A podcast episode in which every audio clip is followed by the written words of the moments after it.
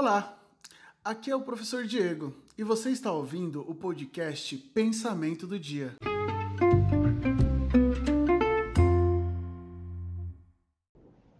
Oi, eu sou a Luana Cerveira Coelho, aluna do oitavo ano da Lumenova da Vila Prudente, e hoje estou aqui para recitar um poema sobre empatia, que diz assim: É compreender e acolher, é se colocar no lugar dos outros, é sentir o que ele sente e desejar o que ele deseja. São pequenos gestos que fazem toda a diferença. Obrigada por ouvir esse podcast. A gente se vê no próximo.